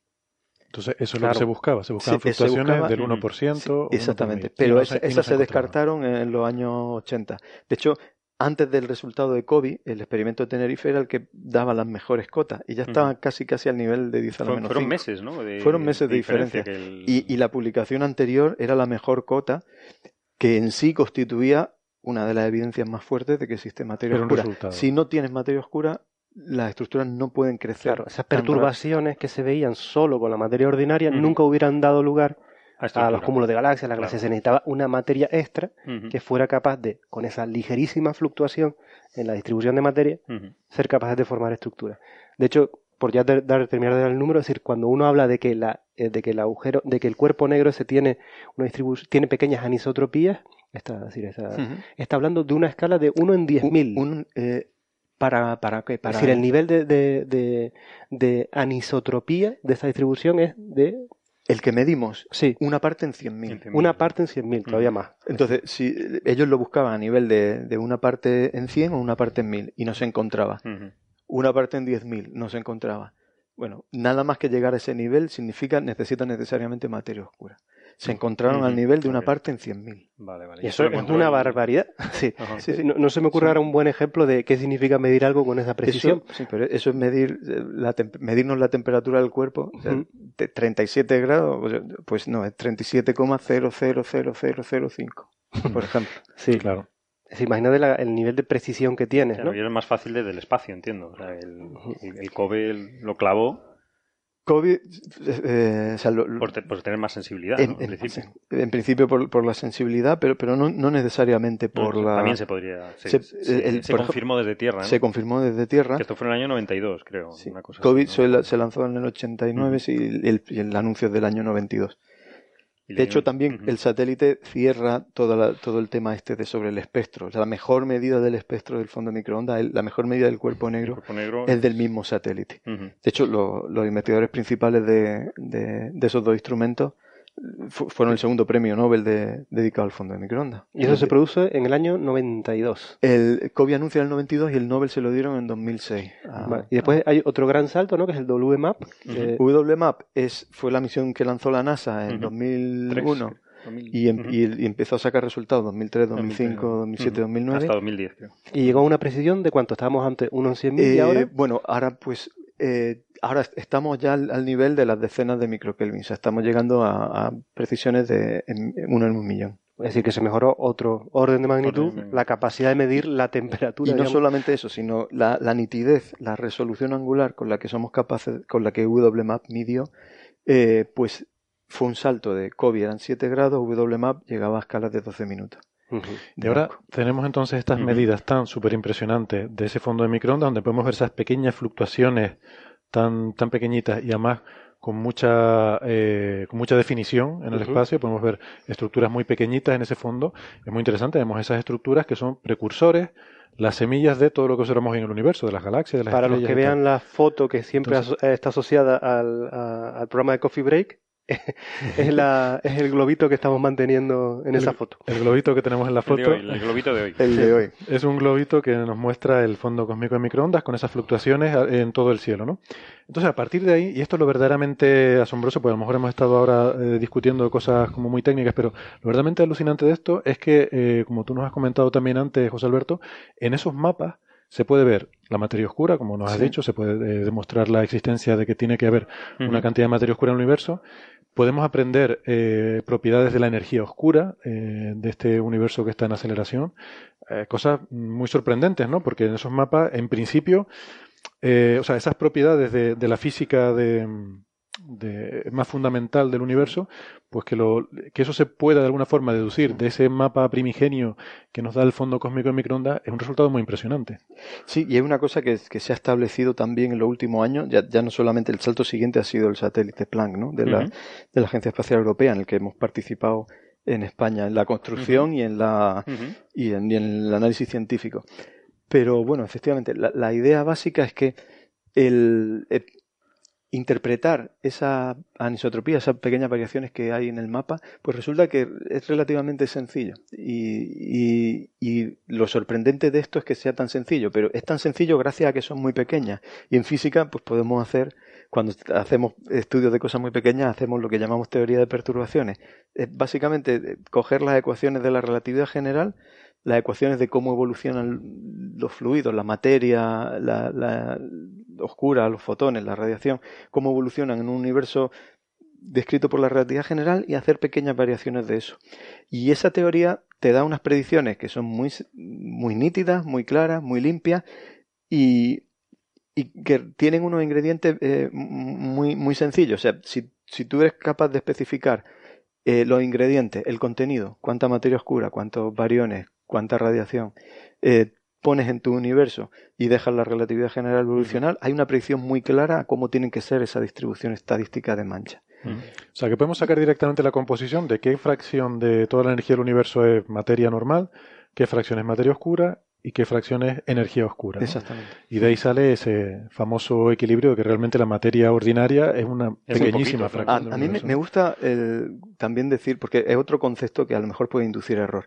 Efectivamente, hoy día el 70%, bueno, 69%, 70%, es energía oscura, es un 26% materia oscura y, el 4,8, casi 5% es la materia ordinaria. Pero he dicho hoy día, ¿vale? Esto, esto cambia con el tiempo. El contenido energético del universo no es igual en todos los instantes del tiempo. De hecho, en el momento que se formó el fondo de microondas, estábamos prácticamente dominados, eh, bueno, casi más dominados por materia. Y un poquito antes, la materia y la energía estaban casi, eh, la materia ordinaria, bueno, más, más bariónica. y, y, la energía y los fotones estaban pues prácticamente a la misma intensidad. Fijaos que hoy no estoy diciendo, en esta cuenta, no estoy diciendo cuántos son los fotones del fondo de microondas. hoy día, los fotones del fondo de microondas al contenido energético aportan eh, un 0,01%. Pero en la época en que se formaron, eh, pues eh, estaban muy cerca de, ser tan importantes como la materia. Y sin embargo, en esa época la energía oscura no pintaba nada. Es decir, que volviendo con el ejemplo, con la analogía del astronauta que viaja en el tiempo y se va hace 380.000 años, si hubiera sacado un mapa de la radiación de fondo, hubiera visto que tiene una distribución de estructuras distinta. Sí. El mapa ha evolucionado también. El mapa evoluciona. Así, a nivel estructural. Es decir, hoy en día sacamos todos estos parámetros cosmológicos mirando, es decir, yo, lo, yo, yo lo he entendido así al menos. Es decir, en, en, ese mapa de la radiación de fondo hay unas manchas más calientes, es decir, hay zonas de temperatura más caliente, más fría y eso. Entonces, lo que se hace es que se coge una determinada, se fija un área, por ejemplo, un grado o 30 minutos, es decir, el tamaño de la luna en el cielo, ¿no? Y se va barriendo y se va contando en cuántas eh, es decir, cuántas, eh, cuánta área del cielo tiene una temperatura por encima eh, de tal valor, ¿no? Es decir, se va, se va caracterizando el tipo de mancha. Por ejemplo, manchas del tamaño de la Luna hay el, el 27% del mapa. Manchas de la mitad del tamaño de la Luna hay el 12%. Y así se va construyendo, la es decir, cuál es eh, cuando miramos el famoso espectro de, de, la, de, la, mm, eh, de, los picos, ¿no? del espectro de potencia, que todavía no hemos hablado, pero lo que nos está diciendo es cuál es la, el tamaño, la fluctuación típica Sí, ¿cuál es la distribución de los tamaños de las cosas? Efectivamente. Es como la gente que busca cráteres en los, planetas, ¿no? Exacto. Y hacen estadística de los tamaños de diferentes cráteres. Y tienen una, gráfica, vamos, y, una, distribución. Y se ve, claro, cuántos hay de cada tamaño. De hecho, ¿cuál es el tamaño, que tú nos puedes decir, cuál es el, el tamaño angular más probable de encontrar. El, tamaño más abundante es un grado. un grado. algo del, dos veces el tamaño de la Luna. Dos veces el tamaño de la Luna. De radio, de diámetro. Y, eso tiene, tiene implicaciones sobre la física. Es, esa medida es una de las mejores medidas que es capaz de hacer eh, Planck. O sea, esa medida tiene precisiones hoy día sobre el fondo de microondas por debajo del 0,05%, que es una barbaridad. eso nos habla del tamaño del universo. El tamaño, e, eso es el, eso es el tamaño del horizonte de cuando se formó el fondo de microondas. y, ese tamaño es clave. cuando hablo del tamaño del horizonte, está relacionado con cuánto ha viajado la luz desde el, desde el origen del tiempo hasta el momento en que el fondo es decir, que si hoy son lo que, lo que dijimos, unos 40.000 millones de años luz, sí. cuando se produce la radiación de fondo que vemos, ¿qué tamaño era? Pues el horizonte de sonido entonces era 120, eh, ah, claro, 120 megaparsecs hoy. 120 megaparsecs pues son unos eh, por tres, más o menos, sirvamos hace unos 500 millones de, años luz, mm. frente a los 40.000, es decir, el universo ha crecido casi 100 mm. veces, ¿no? Eh, desde la recombinación hasta ahora ha crecido unas mil veces. Unas mil veces. se nos ha ido el número por el sitio. bueno. Pero ah, en escala de radio se ha crecido unas mil veces. Eso es lo que se llaman las oscilaciones acústicas bariónicas, ¿no? Que eh, la oscilación acústica de bariónica es buscar en el universo ahora en la distribución de galaxias esta señal que está en el fondo del microondas, mm, que es simplemente una consecuencia de, eh, del hecho de, de, que, bueno, pues en el proceso de formación de estructura, eh, digamos que hay unas escalas características que tienen que ver con el tamaño del universo en ese instante. Esto, cuando se explica esto, se suele poner, por ejemplo, la, analogía de un instrumento musical. O sea, una guitarra mismo. Una, Tocas una guitarra, una cuerda de una guitarra, hay unas frecuencias características que vienen determinadas por la longitud de la cuerda y, bueno, y armónicos múltiplos de esa longitud de la cuerda. Eh, la, digamos, las ondas que uno podría tener dentro de ese universo de, con el tamaño que tenía en ese instante, el tamaño más grande de onda es el tamaño del horizonte. Y ese tamaño característico es precisamente la mancha más abundante, vista en proyección desde hoy. Y el resto pues vienen a ser esencialmente armónicos. Lo que pasa es que esas ondas que se ven en la distribución de la luz, entonces siguen impresas en la distribución de materia también. Y uno puede intentar buscarlas escaladas al, tamaño del universo actual en la distribución de, galaxias y eso son las oscilaciones de, acústicas de variones. Que, es lo mismo esencialmente que haya un exceso de galaxias a una distancia característica Sí, que hay un, tamaño que es más probable que los demás y eso está relacionado con el tamaño original del universo, por, resumirlo mucho, ¿no? A lo mejor, no sé si es sobresimplificado, pero... Y eh, yo, en fin, propongo que nos, nos, tiremos un poco más a la piscina, ¿no? Hablando de todas las cosas maravillosas que nos permite, eh, que nos enseña el fondo cósmico de microondas. También se ha hablado, o sea, ya, eh, y, además científicos muy respetables, de que en el fondo cósmico de microondas, eh, según determinadas teorías, se podría encontrar evidencia incluso de, eh, vamos a decir, universos anteriores o quizás etapas anteriores del universo. Esto es lo que hablábamos, lo comentamos en el especial de Starmus que decía Roger Penrose, con su teoría de la cosmología cíclica conforme. Eh, o incluso otros investigadores también que hablan de la existencia de multiversos en regiones que pudieran entrar en contacto y de hecho hubo un, incluso un anuncio de una supuesta detección de una posible interacción entre dos universos en el fondo de microondas que luego se terminó eh, desmintiendo, ¿no? Pero, pero la gente empieza a hablar de estas cosas. Pero yo creo que para, para aclarar más, más que la interacción de dos universos, porque aquí se, se confunden los términos, es decir, sería la interacción de dos regiones, del universo, porque el universo, por definición, uni, es único, es la, el universo es, todo. Claro, depende cómo defines universo. el universo es todo. Entonces sería la, interacción de dos eh, regiones distintas del universo con propiedades diferentes. Sí, digamos que cuando hablábamos al principio de universo observable, pues eso lo podríamos equipar como una especie de burbuja de, homogeneidad, pues digamos que sean interacciones de distintas burbujas, de distintas regiones que en principio podrían tener eh, propiedades independientes. toda esta idea. Yo por regiones, pues, estamos hablando a lo mejor de, cada, de, de, Big Bangs. Es como si hubiera habido múltiples Big Bangs ¿no? en estos multiversos. Es, es una opción. Es una posibilidad. Es una posibilidad, sí.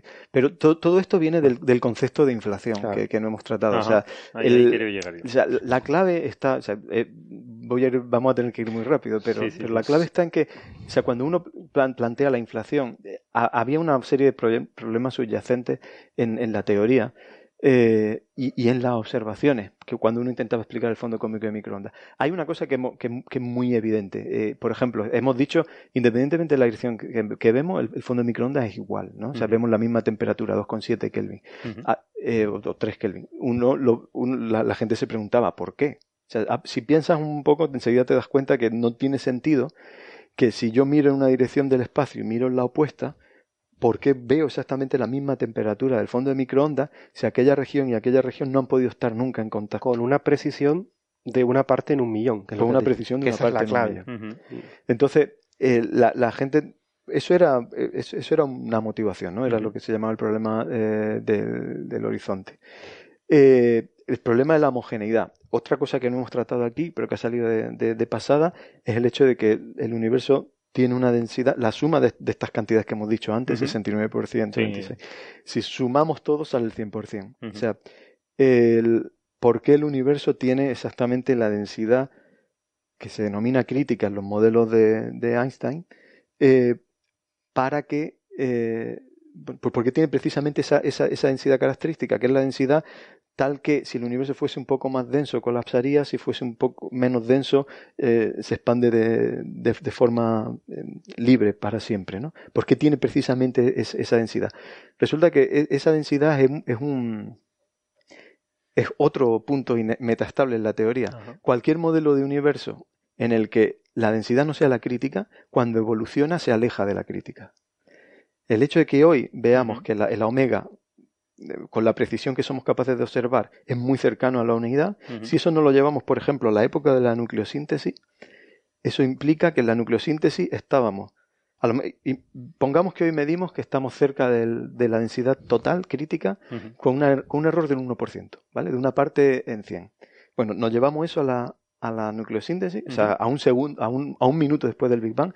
Eso significa que en esa época la precisión con la que la densidad era tan cercana a la crítica tenía que ser necesariamente mejor que una parte en, mil millones o diez mil millones.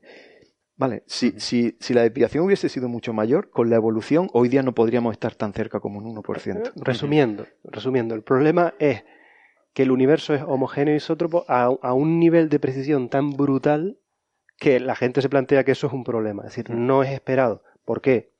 Decir, uno podría decir, bueno, esas son las condiciones iniciales, Dios lo creó así. Pero claro, en la, en la, en la visión moderna de la formación del universo, el universo surge de unas fluctuaciones cuánticas, ¿vale? Y eso, tiene eso significa que hay unas distribuciones que, no producen esa homogeneidad de isotropía, salvo que se produzca un fenómeno, que es el que vas a hablar ahora de la inflación, que hace que eso eh, pueda explicar esas, que las propiedades sean tan homogéneas. ¿no? Es decir, que la inflación surge y esto es importante decirlo, también para resolver un problema metafísico, ¿no? Porque mm, alguien podría decir, no hace falta eh, hablar de inflación, cuando Dios crea, el, estoy hablando de Dios, puede ser cuando la mente piensa en X. El principio creador. El principio, no estoy pensando en nada concreto. Uno puede decir, el universo se crea con estas propiedades, que se llama principio cosmológico, homogéneo, hasta un grado de precisión infinito, o X, ¿no? Eh, pero eso a alguna gente, igual que la idea que hablamos al principio de que a Einstein le aborrecía la idea de un universo en expansión o lo que sea, como hay gente que le aborrece esa, esa idea de que, de que las condiciones iniciales sean tan extremadamente homogéneas, dice, no, no, tenemos que partir de condiciones muy inhomogéneas, pero de alguna manera va a haber un proceso, que es el que vas a describir ahora en inflación, que hace que lo que vemos hoy sea tan homogéneo. Pero, insisto en que es una cuestión metafísica. pues esa fue la motivación original. y, surgieron estas teorías de inflación que, dicho de forma sencilla, lo que hacen es, en escalas de tiempo de, una fracción pequeñísima de segundo, 10 a la menos 33 segundos, que, tiene que ver con física de gran unificación, pasamos de un universo del tamaño de un átomo a un universo del tamaño de un melón. O sea, el universo se, se expande de forma muy rápida, de forma exponencial. Esa teoría que, suena tan rara eh, y tan, tan extraña a priori, resulta que tiene una serie de predicciones observacionales que hemos ido verificando todas con el fondo de microondas. Perdona, sobre la inflación, eh, siempre suele describir como una, una, expansión extremadamente rápida. Yo creo que todos estamos acostumbrados, con o sin inflación, cuando tú piensas en el Big Bang, tú piensas en una expansión extremadamente rápida, ¿no? Yo, entiendo que el punto de la inflación es que además es acelerada exponencialmente. O sea, no es solo que es muy rápida, una explosión es algo lineal. Eh, o sea, para, los físicos rápido es exponencial. Que en el mayor... Rápido, claro, es que rápido no quiere decir mucha velocidad. O sea, rápido es de todas formas. El, Big Bang es rápido. Pero... en el mayor de los casos sería de la velocidad de la luz. Mientras que la inflación es algo que es una expansión muchísimas veces más rápida que la velocidad. No, pero no por velocidad, sino porque es que acelera. Yo entiendo que la, la es, acelera, es, acelera y, y, esto también, o sea, el hecho de que en una escala de tiempo de 10 a la menos 33 segundos, o sea, eh, C por T, o sea, en, esa escala de tiempo, lo que puede recorrer lo la, que luz. Está, la luz es muy poco. Y sin embargo, estoy diciendo que eh, esa distancia, que, que es, del tamaño de un átomo, o sea, en, escalas de tiempo, que a la luz le, daría tiempo a recorrer el tamaño de un átomo, el universo pasa del tamaño de un átomo al tamaño de un melón. Y, luego se, y, se, queda ahí. y, luego sigue expandiéndose como con la ley, al, ritmo que, dan las ecuaciones de Einstein, las normales. Al ritmo que hay ahora. Al ritmo, bueno, ahora, ahora empezamos a tener otra inflación. la, la, la, constante la energía oscura, la energía oscura es otra inflación. Vale y, entraremos asintóticamente en, otro en otro proceso. Ahora estamos, exacto, y en otra inflación, que justo lo que decía Penrose, que en realidad es un ciclo continuo, ¿no? Que la, la, inflación de un universo, o sea, la fase final de expansión acelerada de un universo es la inflación del ciclo Con todas las comillas posibles, porque el bueno, periodo... es, lo, que dice él, quiero decir que yo no... No, no, digo que el periodo de inflación durante el comienzo del universo dura nada, es un instante, menos de, infinitamente menos de un segundo, mientras que el proceso de expansión acelerada que estamos viviendo ahora va a durar miles y miles de millones de años. Claro, pero eh, son etapas temporales muy distintas. Sí, sí, pero hay un factor de escala. O sea, lo que dices es que salvo un factor de escala, eh, también el universo es más grande ahora que lo por que Claro, que, para él los factores de escala no importan. O sea, por, por la teoría, rescalando, rescalando, todo por eso, mismo. exactamente. Por eso, lo, eso es el significado de la palabra conforme. conforme. salvo un factor de escala. ¿La inflación que predecía, decía? Eh, pues la inflación te predice, no solamente se construye para resolver estos problemas, evidentemente los resuelve. O sea, la idea, tú lo haces para que te resuelva esos problemas. por, lo tanto, eso, por lo tanto, eso no es una predicción. No, son predicciones, pero, pero inflación tiene una serie de predicciones por ejemplo, de forma automática te da el mecanismo que se, por el cual se generan las, perturbaciones. Y el mecanismo no es ni más ni menos que fluctuaciones cuánticas.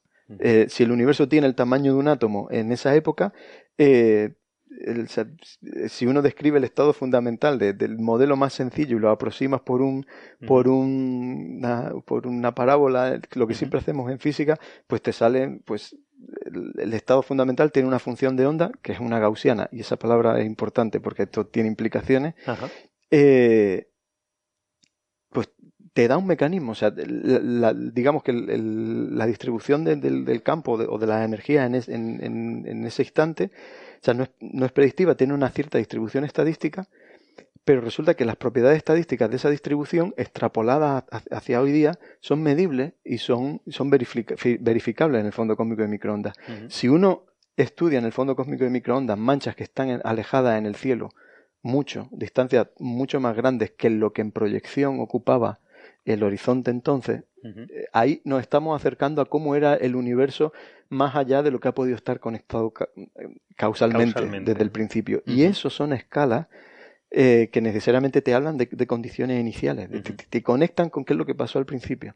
Bueno, pues la inflación te predice una distribución de, esas manchas que es exactamente la que se es la que vemos. la, inflación funciona muy bien, nos resuelve todos los problemas y explica un montón de cosas, pero la inflación es una, eh, una teoría puesta totalmente ad hoc porque lo necesitamos o tiene alguna justificación o alguna explicación, es decir, ha ocurrido porque... Sí, a, ver, se, se, puso ad hoc, pero es que luego eh, se, se, ha reforzado y, y la comunidad trabajamos con esa teoría como la más plausible por toda la serie de predicciones que tiene y que se han ido verificando. Una es el mecanismo de generación de las semillas de todas las estructuras que tenemos hoy día en el universo. Ya, ya, pero eso justifica la pero, otra, pero quiero decir, del por qué, o sea, ¿hay alguna teoría...? y era lo que hablábamos al principio, gran unificación. Esperamos que en física haya otra transición de fase en escalas de energía en las cuales se unifiquen la fuerza fuerte con la electrodébil. Y eso debe ocurrir más o menos en escala de 10 a la 16 gigaelectronvoltios, que traducido a escalas de tiempo es 10 a la menos 33 segundos, que es donde parece que ocurre inflación.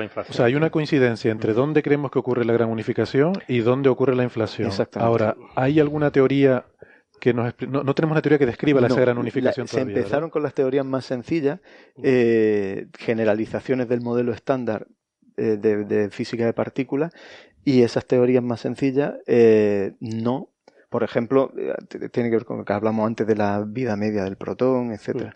Son teorías que, o sea, mm, las teorías más sencillas que tenemos de gran unificación no son capaces de, dar cuenta. Es que esto, esto eh, hay, que, hay que volver a, insistir, ¿no? Es decir, al principio del universo, se supone que el universo no solo es más simple eh, en la distribución de, de, sus partículas, sino también es más simple en sus leyes fundamentales. Hoy tenemos cuatro tipos de interacciones conocidas gravedad, eh, electromagnetismo, eh, nuclear fuerte y nuclear débil, al comienzo del universo, eh, en esa etapa primordial, solo hay dos fuerzas conocidas. Sería la fuerza de la gravedad y por otro lado estaría la unificación del resto de las fuerzas. Pues cuando la, el universo se enfría, también se complica a nivel, a nivel de que se desacoplan las fuerzas. Y ese desacople de fuerzas se genera, genera la inflación por eso es, importante es, maravilloso también verlo, ¿no? Que, de alguna manera que ver cómo los principios de, eh, que rigen el universo se iban haciendo cada vez más simples hacia atrás y que cuando dejaron de ser simples produjeron esta expansión acelerada. A mí, quizá por, por ir cerrando el, tema, el, lo, lo, maravilloso si uno piensa sobre, sobre esto es que eh, estas escalas de energía son tan descomunales que, ah, por lo menos en, escalas de tiempo razonables, son inaccesibles desde Tierra, ¿vale? Las escalas de energía a las que, trabaja, a las que trabaja el LHC eh, son escalas de energía 12 órdenes de magnitud, o sea, un millón de millones de veces más pequeñas que las escalas de energía de gran unificación. O sea que si queremos acceder a la física de, gran unificación, o tenemos que utilizar el universo como el laboratorio. Y yo creo que eso sería el, el mensaje, ¿no? Hay que ¿Qué es lo que hacemos con observando esto? ¿Qué es lo que hacemos? Claro. O sea, ¿cómo podemos acceder a la inflación? ¿Cómo podemos acceder a través del Fondo Cómico de Microondas a la inflación? Pues bueno, resulta que una de, la única predicción de la inflación que no está todavía confirmada es que durante ese proceso de expansión exponencial pues se generan ondas gravitacionales. Y esas ondas gravitacionales eh, eh, es, un, es, un, fondo de, de, de, onda estocástico que llena todo el universo y en particular estaba presente cuando se formó el fondo de microondas y le imprime un patrón muy característico en la polarización. Por eso eh, hacemos un esfuerzo tan grande eh, observacionalmente en los últimos años en caracterizar la polarización del fondo de microondas con experimentos como Quijote o bueno que la polarización es por decir es una propiedad de la luz es, una propiedad de la vibra la luz en, en, una dirección preferente ¿no? es decir que la materia y la luz antes de que se, se produzca la radiación de fondo están vibrando de alguna, de alguna forma debido a esas ondas gravitacionales creadas eh, durante la inflación. Entonces, cuando esas vibraciones que estaban en una dirección, digamos, concreta, son las que vemos en la eh, estudiando la polarización de bueno, las que queremos ver porque todavía no las hemos visto. no las hemos visto. El objetivo. Eh, el objetivo, ¿no? Bíceps, que hemos, este experimento visto, hemos visto, bueno, sí, hemos visto, o sea, digamos, ondas gravitacionales, perdón, eh, perturbaciones del tipo de las que se generan ondas de las asociadas a ondas gravitacionales es lo que nosotros llamamos los modos B de polarización. Esos modos B los, pueden, los generan ondas gravitacionales o los podrían generar también, eh, por ejemplo, pues la propia evolución del universo, eh, pero ya en escala muy pequeñita. Esas sí las hemos visto, pero las asociadas a ondas gravitacionales del Big Bang, no. Porque hubo un anuncio de un experimento en la Antártida, el BICEP 2, en 2014, este que los, Había, los había visto, eh, pero luego resultó que, era, que, era, que no. efectivamente, BICEP había detectado esa señal de tipo modo B, ahora había que hacer la interpretación. Venía del, del fondo de microondas o en la propia evolución, como digo, de la distribución de materia o incluso la, la propia emisión en radio de nuestra galaxia, puede inducir patrones similares. Entonces lo mm. que hay que hacer es descontaminar de eso. Lo que pasa es que el bíceps solo medía en una longitud de onda. Es, esa es la clave. O sea, ah. la, diferencia, eh, y, lo hemos dicho implícitamente antes, el fondo de microondas es un cuerpo negro, hay una única temperatura que lo caracteriza. Eso significa que sea cual sea la... Si yo lo escribo todo en términos de una temperatura, da igual a la frecuencia, a la longitud de onda a la que yo observe, siempre veo la misma temperatura, la misma amplitud de la señal. Eso no pasa con la galaxia. Todos los fenómenos físicos que conocemos de emisión en radio son fenómenos que, dependen de la frecuencia, dependen de, la longitud de onda. Y con el experimento, dime. BICEP solo tenía una frecuencia. Encontró una, señal, apostó a que podría ser primordial. Cuando se combinó con los datos del satélite Planck, se encontró que la señal toda era explicable en términos de la polarización de un fenómeno que, emite nuestra galaxia, que son eh, granos de polvo vibrando. Vale. Y entonces eh, Quijote, ya por terminar, que es el, experimento, que tú estás llevando a cabo o que tú estás liderando, eh, trata de medir esa, esa, huella de la inflación. Efectivamente. Caracterizarla y por lo eh, decir, y obtener toda esa información por primera vez no de un concepto cualitativo como podemos estar manejando ahora de la inflación, sino de un punto de vista cuantitativo y decir, pues la inflación se produjo a este nivel de energía. E, esa es la clave. La clave es que hay una relación directa entre la escala de energía a la que ocurre inflación y eso está conectado con cuál es la partícula, cuál, cuál es el, digamos, el, mecanismo físico. ¿Cuál es el mecanismo físico? ¿Cuál es la física que hay detrás de la teoría de gran unificación? y, y, la amplitud de la onda gravitacional. Claro. El momento en que las midamos, no solamente medir su amplitud, porque ya te da la escala de energía, sino también su distribución en, potencia. O sea, también veremos, al igual que vemos esas manchas en el, en el globo que hablábamos antes, en la intensidad, también las va a ver en la polarización. ¿Cómo se distribuyen en escala esas manchas? Inflación da una predicción nítida, o sea, tiene que ser tiene que ser tal. Tiene que ser tal. Entonces, eh, la otra forma de verificar que efectivamente hay inflación, ya para cerrar eso, sería no solamente detectarla, sino ver cómo se distribuyen en escala. Por lo tanto, esto es muy, muy impresionante. Yo, esto, eh, quiero, quiero eh, enfatizarlo. Ah, José Alberto está liderando un experimento que pretende eh, buscar en la polarización del fondo de microondas las señales de las ondas gravitacionales del comienzo del universo. Las señales de las ondas gravitacionales que produce el periodo de la inflación, que es el periodo más misterioso de la vida del universo. Eso es lo que este experimento está intentando ver y que no se ha visto hasta ahora. Y es más, eh, si lo llega a lograr y le dan el premio Nobel, genial, pues nos invitarás a una cena. Pero además de eso, la, comunidad de física teórica y la de física de partículas serán extremadamente felices porque le dirás la energía a la que se produce la unificación de tres de las, gran, de las cuatro fuerzas fundamentales del universo. que será un enorme avance que de ninguna otra manera se puede lograr. imaginaos las implicaciones para la física, ¿no? Eh, o sea, todavía estamos hablando en tierra, o sea, de, de controlar en experimentos desde tierra eh, pues lo que ocurre en el centro del Sol, ¿no? O sea, poder hacer fisión. Son escalas de tiempo. Fusión, perdón.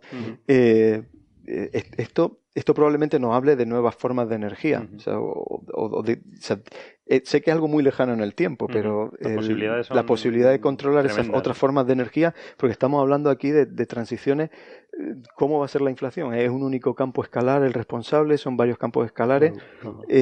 hay, hay un mundo para, José, ¿para, cuándo es esto? Sí, exacto, la apuesta. Porque esto está construido, está instalado. Quijote está, Quijote está en funcionamiento desde el año 2012, una instalación con dos telescopios. El primero está en funcionamiento desde el año 2012. Nos tomamos tan en serio lo del caracterizar la galaxia que el primer telescopio está únicamente dedicado a eso.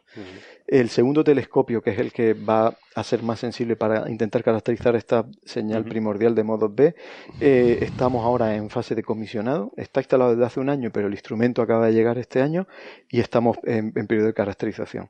El, proyecto, digamos que en, una escala de un año de observación, una vez que eh, arranquemos las observaciones, eh, deberíamos tener ya resultados comparables en sensibilidad a los de BICEP y en tres años pues sería el límite del proyecto. Ah, genial. Este, esta es nuestra apuesta, ¿no? O sea, tres años para tener esos resultados. Eh, hay otras apuestas a nivel internacional, sobre todo en Estados Unidos, y, tenemos también en Europa apuestas muy fuertes en esta dirección eh, con la propuesta de un satélite que viene a ser un poco el satélite sucesor de Planck. Y precisamente ahora estamos trabajando en una propuesta para la Agencia Espacial Europea de un satélite. Estamos hablando del lanzamiento en el año 2030. 2030, porque el Planck acabó en 2013. Eh, Planck eh, acabó, bueno, eh, sí, hace en el 2013. Por ahí. Aunque todavía estamos terminando los análisis y todavía este año estamos sacando resultados. En 2030 lanzan un satélite, vale. Pero pues antes Quijote pues, seguro que da Quijote seguro que antes y seguramente que después de Quijote y antes de ese satélite tenemos más, más cosas en mente. Me quiero poner el papel de Héctor, ya que él no se pone en su propio papel. y preguntar a cada uno de los contertulios cuál es su apuesta de si le darán el premio Nobel a Quijote o no. Yo, me voy a abstener. me declaro abstemio, ¿no? Me estuvo, cerca con, con, lo del experimento de Tenerife. Yo voy a apostar que sí, precisamente por eso, porque que sí, vamos. nos deben una. Por supuesto, y que nos inviten. Pues yo solo Nosotros lo veamos. Yo solo firmo. Y lo que vamos a hacer entonces también, si estamos, eh, claro, si pasamos el día aquí molestando a José Alberto, haciéndolo venir aquí a Coffee Break para que nos cuente cosas, pues claro, va a ir más lento el, tema de Quijote. Así que nada, te vamos a dejar ya tranquilo, José Alberto, para que vayas a trabajar. Vete ahora un ratito a, seguir eh, caracterizando ese, instrumento. Parece fundamental, ¿no? Y, agradecerles a todos que yo he aprendido muchísimo. Muchísimo, muchísimo. Me ha encantado este programa, la verdad. Yo no sé si a lo mejor habrá salido un poquito duro. Eh, Puede ser, Pedimos disculpas si es así. Yo espero que no, porque creo que ha sido muy, muy interesante y que Nacho y José Alberto han explicado muy bien los conceptos. Eh, claro, evidentemente el tema no es sencillo, o sea, esto no se puede rebajar al nivel de... Y ni se debe tampoco. Ni se debe tampoco, ¿no? Entonces, bueno, eh, yo espero que haya, que haya sido accesible y que, bueno, sea un punto de partida para que podamos seguir hablando de este tema en el futuro según vayan surgiendo noticias, que esperamos que, que sí que surjan muchas. Nada, a mí me vendría bien un cafecito ahora. Yo creo que vamos a tomar un café. Un coffee break, ¿no? Un, coffee, break, de verdad. y, y, nada, venga, pues nada, gracias a todo el mundo, gracias amigos. Eh, les invitamos a nuestros oyentes a seguir nuestras redes sociales, que seguiremos hablando de este y otros temas. Y si quieren, nos escuchamos la semana que viene. Gracias. Hasta, luego. Hasta luego.